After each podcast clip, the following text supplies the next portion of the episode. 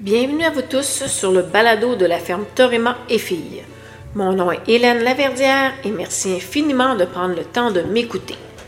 Aujourd'hui, je vous parle d'une maladie qu'on appelait dans le temps avoir le souffle.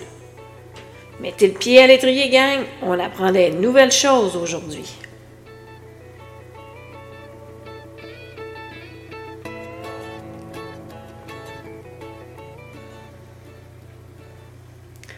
Avant qu'on aille plus loin, je vous rappelle que je ne suis pas vétérinaire. On ne fait pas de diagnostic ici. Je vais tout simplement vous partager de l'information. C'est important, en tant que bon horsewoman ou horseman, d'apprendre ce genre de choses. Non pas pour vous substituer à des spécialistes, mais bien pour vous sensibiliser à la santé de ou de, de vos chevaux. Donc, dans le temps, on appelait ça avoir le souffle. Mais le vrai nom, c'est asthme équin, qui devient, une fois chronique, de l'emphysème. Alors, c'est quoi l'asthme équin? C'est une maladie respiratoire causée par une hypersensibilité à la poussière et aux moisissures qui peuvent se retrouver dans le foin ou dans la litière. Et éventuellement, une fois chronique, ça devient de l'emphysème. Chronique, ça veut dire que la maladie n'est pas contagieuse, mais que c'est une maladie à longue durée. Elle peut être stable ou évoluer au fil des années. Mais rendu là, c'est plus une question de gestion qu'une question de guérison. L'asthme équin, ça veut dire que la capacité respiratoire du cheval est grandement affectée. D'où le nom avoir le souffle. On va souvent constater avec l'asthme euh, une augmentation des symptômes à l'effort et ou bien en période de grosse chaleur ou d'humidité importante. Quand on dit en bon français que l'air est pesant. C'est bien, et c'est bien important, il ne faut jamais négliger un cheval qui tousse. Alors, c'est quoi les symptômes de la maladie? Alors, on va retrouver l'atout, bien entendu, une respiration qui est souvent sifflante. Fait que quand le cheval il respire, vous entendez comme un petit bruit. C'est un peu comme un enfant ou, un humain qui est asthmatique. C'est un peu la même chose. On entend un petit bruit de sifflement. Le mouvement des flancs, euh, lors, au moment de la respiration, il est rapide et il est difficile. Le cheval, il arrive à inspirer, il arrive à faire rentrer de l'air, mais c'est euh, la difficulté vient à l'expiration. Alors, le cheval a de la misère à pousser pour expirer. C'est assez, euh, quand le cheval est rendu assez avancé dans cette maladie-là, c'est assez évident à voir. On voit vraiment comme des coups rapides au niveau de, des flancs.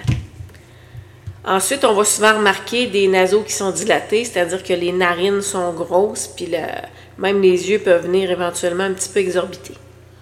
Parfois, il peut y avoir un écoulement nasal qui peut être présent. Si la maladie est quand même assez avancée, on va souvent avoir une perte d'appétit et même une perte de poids.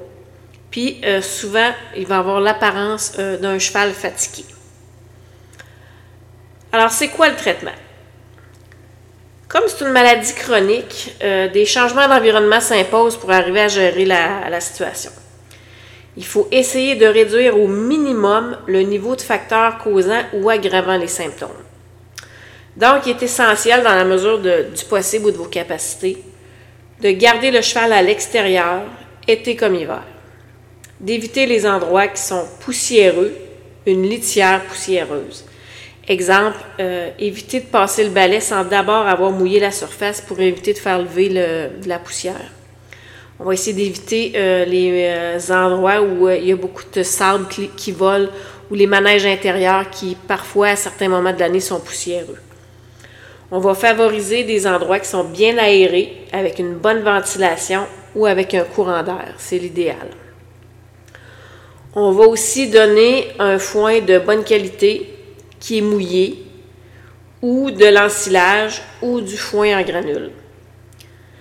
On va aussi s'assurer qu'on a un suivi régulier par le vétérinaire parce qu'il y a une médication, ce que j'aborderai pas ici, euh, qui, euh, qui, peut favoriser euh, le suivi de la maladie pour le cheval et l'aider au moment des crises.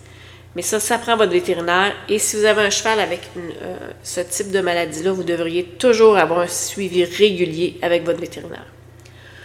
Une petite note en passant. Euh, en ce qui concerne le foin mouillé, informez-vous comme il faut à votre vétérinaire sur la bonne façon de le mouiller. Euh, passer ou trop, c'est pas mieux. Alors, euh, c'est vraiment votre vétérinaire qui va vous dire exactement ce qui est l'idéal de faire. Il existe aussi des machines sur le marché qui font bien le travail. Comme je vous disais précédemment, l'ensilage aussi peut être une bonne suggestion parce que le foin est légèrement humide, donc il n'y a plus de poussière. Je vous le dis, là, un cheval qui est en crise d'asthme, ça fait pitié. OK? Croyez-moi sur parole. Fait que, on va essayer, il faut tout faire pour essayer d'éviter de se rendre là. Donc, euh, on fait. la pire situation, ce qui arrive le plus, malheureusement, c'est un foin de mauvaise qualité. C'est souvent ça qui va causer cette situation-là. Le cheval finit par développer une allergie. Fait que c'est important de vous assurer que euh, ce que vous donnez à manger à votre cheval est de qualité, que l'environnement dans lequel vous le gardez est de qualité aussi. C'est des choses de base qui peuvent aider un animal à mieux rester en santé plus longtemps. Je parle, parle pas juste de l'asméquin, c'est pour ce conseil-là, il est bon pour tout. Fait que ça prend beaucoup de temps, de surveillance, de dévouement pour maintenir des chevaux qui font de l'asthme en santé. Et rendu à un certain degré, quand la capacité respiratoire diminue de façon évidente, la capacité physique aussi est affaiblie. C'est rarement un pronostic positif. Donc, prenez soin de vos chevaux. Ils le méritent.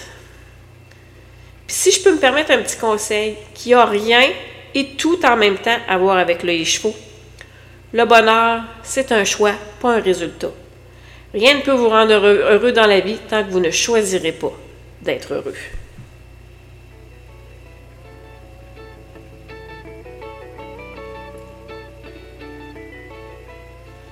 Alors, merci de votre écoute. Suivez-nous sur Facebook, TikTok et Instagram et au plaisir. La ferme et My Fille, une histoire de famille, une passion pour l'excellence.